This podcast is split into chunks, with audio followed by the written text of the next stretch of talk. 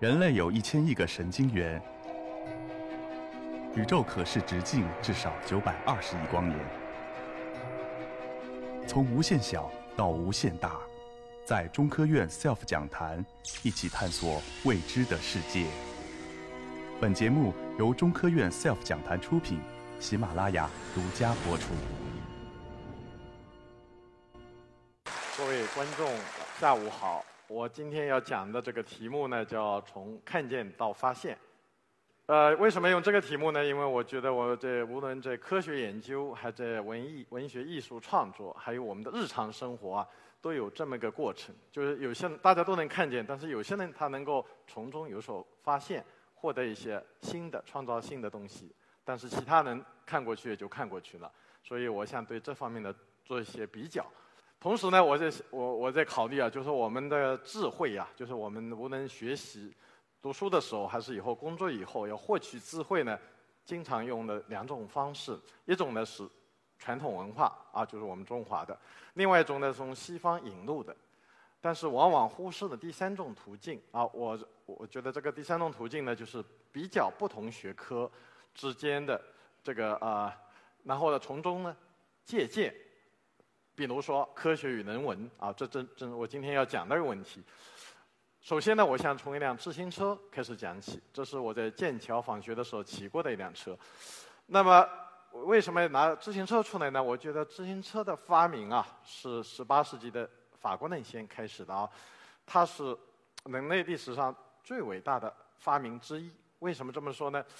因为自行车发明以后啊，全世界的人口呢猛增了一下。我们现在。讨论计划生育放开，对吧？那为什么说自行车发发明让世界的人口增长了一下呢？因为它以前在那个年代、过去的年代呢，绝大多数人都住在农村，那么农村年轻人谈恋爱是个大问题。自行车发明以后啊，把原来呢这个恋爱找对象范围这十公里范围的，一下子扩大到二十三十。如果小朋友们会算圆面积派二平方的话，相当于整个面积范围呢扩大到十倍左右。那样的话，成功率就就增长了很多，就也早就结婚率也提前了，所以世界上人口就增长了，所以自行车立了很大的功劳。那么它的科学原理是什么呢？用我的专业数学的话来讲呢，就是说以我们两条腿走路靠的是直线，两条直线。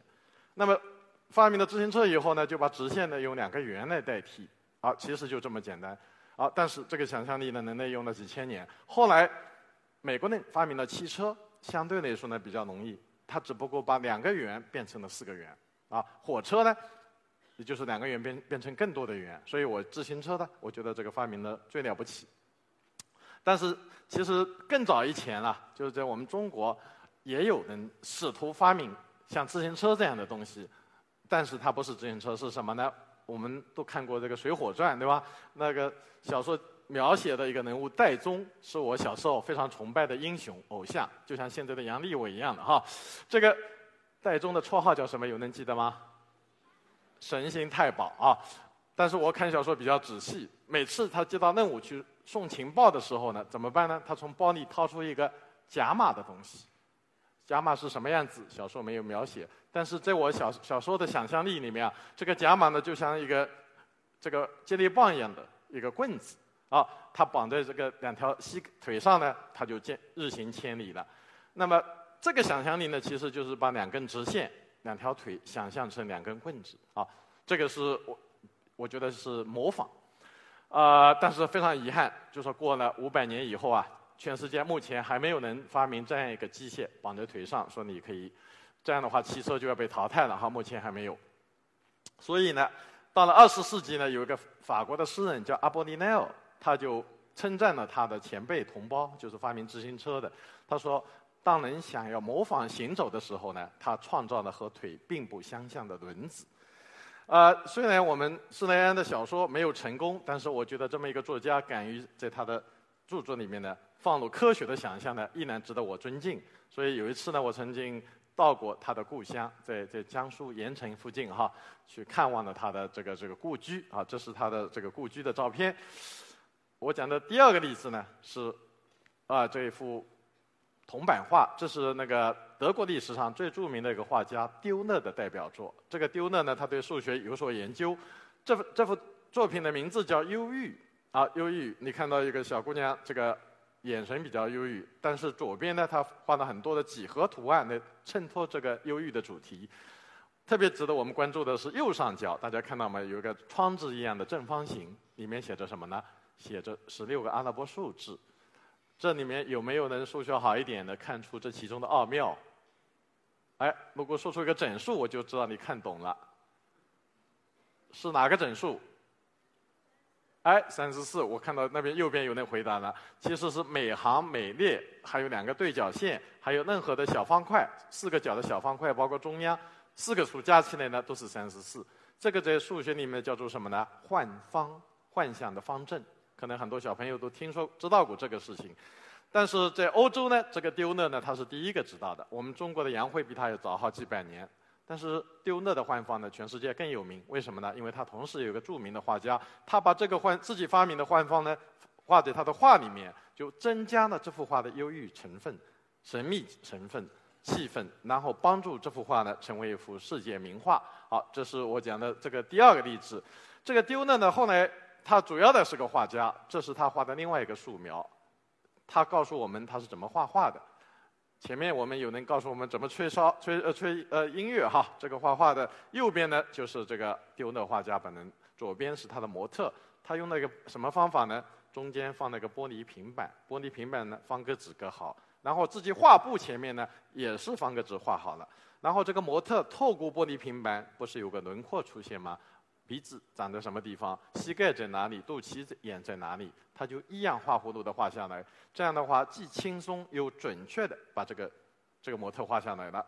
但是这个方法叫透视原理啊，并不是这个丢勒发明的，是他在意大利旅行的时候，在意大利的画家那里学来的。那么有一个比他早大个几十岁的一个画家叫阿尔贝蒂，他也画了这个素描啊。实际上他更早。大家看到这个眼睛画一个坛子，然后中间也放了个块玻璃平板，而且这个画家啊贝蒂呀，他有多一个心眼。他说：“你把玻璃平板平行移动一下，不是得到另外一个相似的图案吗？”他问这两个平行的玻璃平板上的图案之间的数学关系是什么？啊，这个问题有点难度，把当时的所有的数学家都难住了。一直到两百年以后，在法国出了个数学家叫德扎尔格。才回答了这个问题，而且建立了一门新的几何学，就叫摄影几何学。摄呢是设计的摄，影呢是电影的影。啊，这门学问在大学里还是有的。那么我们可以看到，一方面的这个科学啊，数学帮助画家画的准确；另外一方面呢，这个画家提出的问题又促进了数学的发展。啊，所以在文艺复兴的时候呢，科学艺术呢关系非常密切。这张呢是二十世纪的彩色照片了。是法兰克福机场两个航站楼之间的通道，大家看到地上有很多平行线，天花板上也有，旁边的还有这个扶手平行线，但是这些平行线还平行吗？拍成照片以后，它不平行的，不仅不平行，而且怎么样呢？相较于中间那一点，对吧？这个呢叫做，我等会告诉你这个的名字啊。这个现象是二十世纪的照相机发明以后才才看证实的，但是。在此以前，五百年前，在意大利，画家们那个时候根本没有照相机的概念，他通过自己的眼睛就观察到这个现象啊。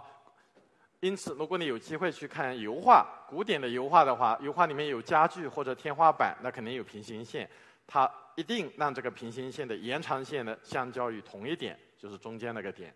那画完以后，他就都放心了，然后把这些平行线擦掉，这个叫 vanishing point，或者说末影点。这个呢是绘画的，还有透视原理是几何学这绘画上的两个非常重要的应用。好，这是我本人拍的一幅照片，是在西班牙的乡村拍的。好，这个本身呢有点是不是有点像油画的效果哈？但是后来我仔细看看这个拖车啊，拖拉机的拖车的上弦跟下面的根线啊，平行线移动出去，它到达什么位置相交啊？是不是正好在远方的那棵树上？对不对啊？所以这张照片也可以证实刚才说的这个末影点。再来看这个大家非常熟知的蒙娜丽莎啊，听说听说它要到中国来展展出的，但可能不是这一幅。这个蒙娜丽莎为什么能画出成为世界上最好的画家呢？我对他的生平曾经做过一番研究，我发现呢，他的出生呢是私生子，因此他小时候没有机会接受好的教育，他一直在做学徒工。后来到三十多岁的时候，他的经济稍微好一点呢，他才开始自学了几何学，而且加了一番研究。然后到四十七岁的时候呢，他终于画出了《最后的晚餐》那幅壁画。我想很多人都记得，对吧？然后画出这幅蒙娜丽莎的时候呢，他已经六十五岁左右了。所以你从他的生平经历可以看出，他三十多岁的时候对几何学的研究，对于后来他成为一个伟大的画家呢，非常有用。那么刚才我讲的一些例子呢，啊，比如说自行车和比如说水火传，这个呢，就说有不同的这个想象力。前面这个水火传呢是模仿，而自行车呢就是机制。这个机制呢，就是十九、二十世纪科学艺术的一个特征，一直到现在。我下面再举几个例子，说明科这个机制应该怎么做。因为刚才的例子更多的是模仿。那么什么是机制呢？我想用一句通俗的话来讲呢，就是把两件不同的事物想象到一起，而且合情合理。好，合情合理。那么我还是举绘画的例子，因为大家一看就明了。好，这幅呢是二十世纪比利时的一个著名的超现实主义画家玛格丽特的一个代表作。他在画的中央出现了两个什么相似的三角形？啊，右边的是街道，这个街道往远处延伸的时候就变成一个点了。这个我们视觉有这个经验吧？左边呢是水塔，水塔的塔这个顶尖呢是个圆锥。那么我们中学里学过三视图，这个。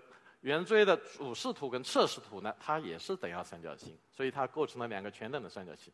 但是本来一个在天空的，一个在地下的，这个画家的机智呢，他就把这两件事情想象到一起，突出的放在画面的中央。所以这幅画呢，名字也非常有意思，叫做《欧几里得漫步处》，也就是说，懂得几何学人走过这个窗前，才能欣赏到的美景啊。那么刚才玛格丽特可能不是很多人都知道，我下面说一个雕塑的作者呢，我想在座的人都应该知道，就是毕加索啊。爱因斯坦是二十世纪最伟大的科学家，他呢应该二十世纪最著名的艺术家了。大家看看这个雕塑作品像什么？像牛头，而且是公牛头，因为长着那么高的牛角。那么我就要问，他是用什么东西做的？什么东西？铁，但是毕加索他不是打铁匠，他要学会这个的话，他要做好几年的学徒工，他可能没那么多时间，因此他用的是现成品，是什么？哎，自行车，啊，这是我这出现的第二辆自行车了哈。它的坐垫呢用来做牛头，它的把手呢用来做什么？这个牛角，像不像？非常像公牛头啊。这个这个东西本身在自行车上在不在一起的？不在一起，如果在一起，你拿来就不稀罕了。中间还隔着什么三角档？这个毕加索通过想象力呢，把这三角档去掉，就得到这幅作品。可以说，本来呢价值也就一两百块钱，经他一这么一折腾，就价值几千万了哈，几千万了。哎，我我告诉大家，为什么毕加索有这个？他并不是说天才有多么厉害啊，但是他得到的。后来，我我我我我我想我想象他为什么能得到呢？因为西班牙有个国粹是什么？斗牛。除了足球啊，今天晚上有足球啊，西班牙的皇马的，这个斗牛也是他的国粹。因此，西班牙人对牛的观察比其他民族要细心。因此，毕加索得到这个灵感呢，其实除了天才以外，他还是来源于对生活的观察，也是从看见到发现。